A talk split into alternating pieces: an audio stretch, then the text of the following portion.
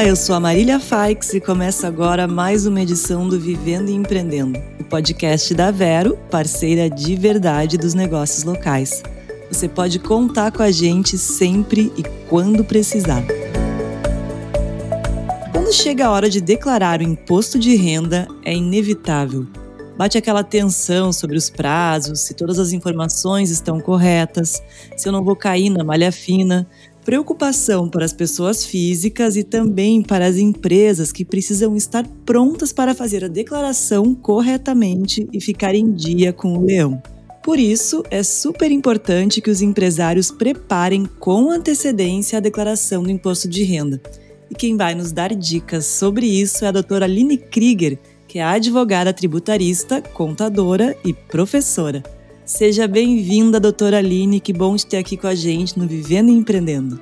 Olá, Marília, tudo bem? É um grande prazer estar falando aqui com vocês sobre um tema tão relevante para nós ajudarmos os empreendedores a melhorar a sua atuação nos negócios.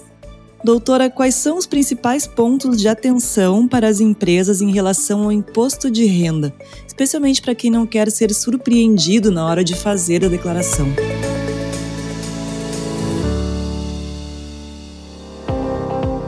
Bom, a primeira coisa que o empresário tem que prestar atenção é que a declaração do imposto de renda da pessoa jurídica, diferentemente da pessoa física, quando se trata da PJ, ela é feita pelo contador da empresa, que consolida esses dados e envia para a Receita Federal, com base na contabilidade da empresa. Então, para o contador ter as informações a serem enviadas, o que, que o empresário tem que prestar bastante atenção?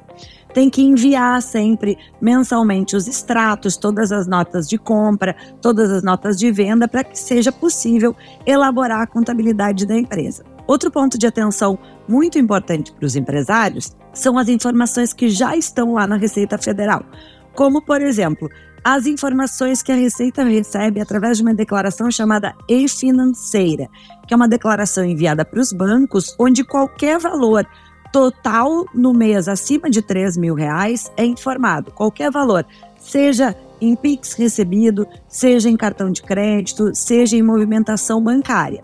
Então, muita atenção, essa informação já está na Receita Federal e é importante que seja todo lançado e consolidado corretamente na contabilidade para declarar e fechar com essas informações. Em especial também porque só com isso que a gente consegue distribuir lucros acima da margem de presunção e não ser tributado também na pessoa física.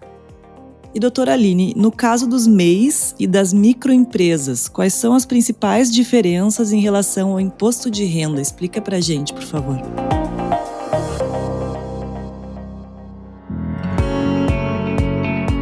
Marília, é muito importante a gente deixar bem claro aqui que MEI é uma coisa e microempresa é outra, tá?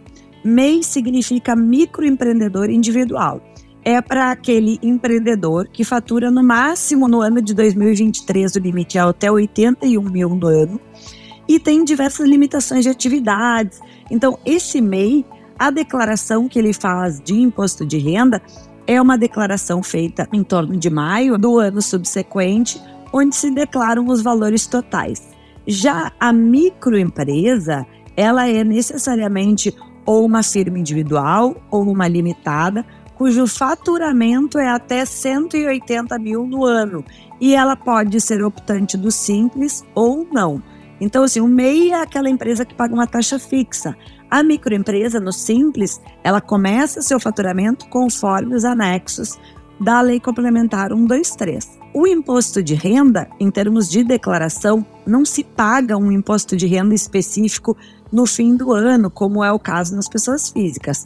O MEI, a tributação é mensal, aquela guiazinha mensal, e as microempresas também. Quando se paga a guia do Simples, ali tem o imposto de renda junto. A declaração que ela tem que ser unificada. E no caso das microempresas, ela é uma declaração bem mais detalhada do que nas MEIs, onde se coloca somente o faturamento. Atentando sempre, a microempresa precisa de um contador mensal, porque existe uma série de envios de declarações mensais, onde não havendo o envio, existem multas mensalmente aplicadas.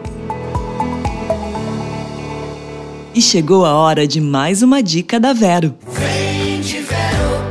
Com Banricard Alimentação e Refeição, você valoriza os colaboradores e retém talentos sem onerar a folha de pagamento. Os cartões estão vinculados ao PAT, Programa de Alimentação do Trabalhador, e por isso oferecem benefícios fiscais para a sua empresa. Saiba mais em banricard.com.br.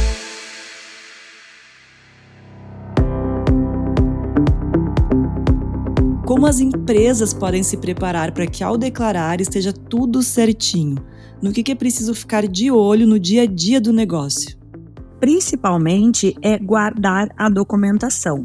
Muitos empresários, principalmente quando eles estão iniciando os seus negócios, eles não se atentam a fazer um controle financeiro estrito do negócio.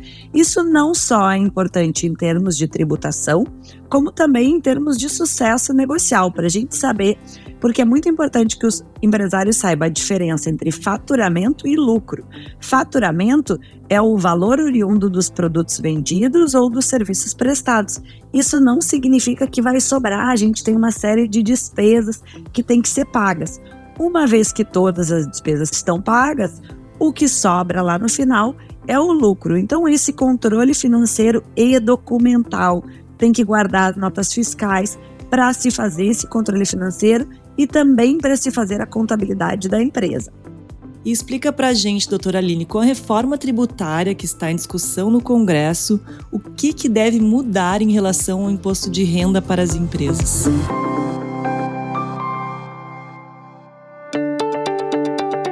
Marília, é importante que a gente ressalte que essa reforma que está no Congresso, ela não é relativa aos tributos incidentes sobre a renda, e sim relativa aos tributos incidentes sobre o consumo. Ou seja, o que, que são os tributos incidentes sobre o consumo hoje em dia? É o PIS, o COFINS, o Imposto sobre Serviço de Qualquer Natureza, o ICMS e o IPI. São esses tributos que estão sendo discutidos na reforma tributária, onde se tem o famoso IVA que é proposto, que é um imposto sobre valor agregado para substituir, ou seja, a gente não vai mais ter o ICMS sobre a venda, o ISS sobre a prestação de serviço, dividindo o que, que vai para o Estado, o que, que vai para o município. E sim teremos um IVA, no caso, hoje em dia, a proposta é de um IVA dual, onde se vai ter a CBS, que é federal, e o IBS, que substitui o tributo municipal, que é o ISS, e o tributo estadual. Em termos de imposto de renda, não existe mudança para as empresas. E é importante a gente ressaltar que a reforma tributária excepciona as empresas do simples. Ainda não está regulamentado como é que isso vai ser feito em termos práticos, mas dentro dessa proposta de reforma tributária está dentro do texto que não vai haver aumento de tributos para as empresas do simples, que seria a microempresa e no caso do MEI, ele tende a permanecer porque ele é uma medida de incentivo, em especial para uma legalização daquele microempresário, daquele pequeníssimo empresário que está começando em determinadas atividades que por muitas vezes ficavam na informalidade. Então essa reforma não preocupa em termos de imposto de renda, mas sim imposto sobre o consumo.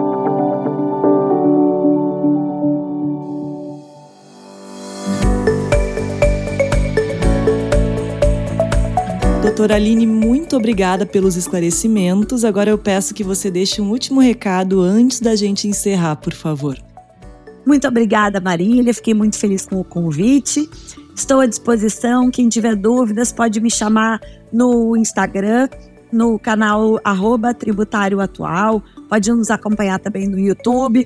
É sempre um prazer estar com vocês. O empreendedorismo é muito importante no Brasil. A gente tem diversas oportunidades de crescimento. Só é importantíssimo que o empresário se atente a ser organizado financeiramente, declarar corretamente seus impostos para não ser surpreendido com multas no futuro ou qualquer surpresa financeira não esperada. Foi um prazer ter estado com vocês. Me chamem lá no Instagram que eu posso ajudar a sanar maiores dúvidas dos empresários e vamos empreender que assim a gente melhora o nosso Brasil e as nossas oportunidades de ganho. E hoje o Vivendo e Empreendendo fica por aqui. O podcast que te deixa por dentro de tudo que rola no mundo dos empreendedores é um oferecimento da Vero, parceira de verdade dos negócios locais.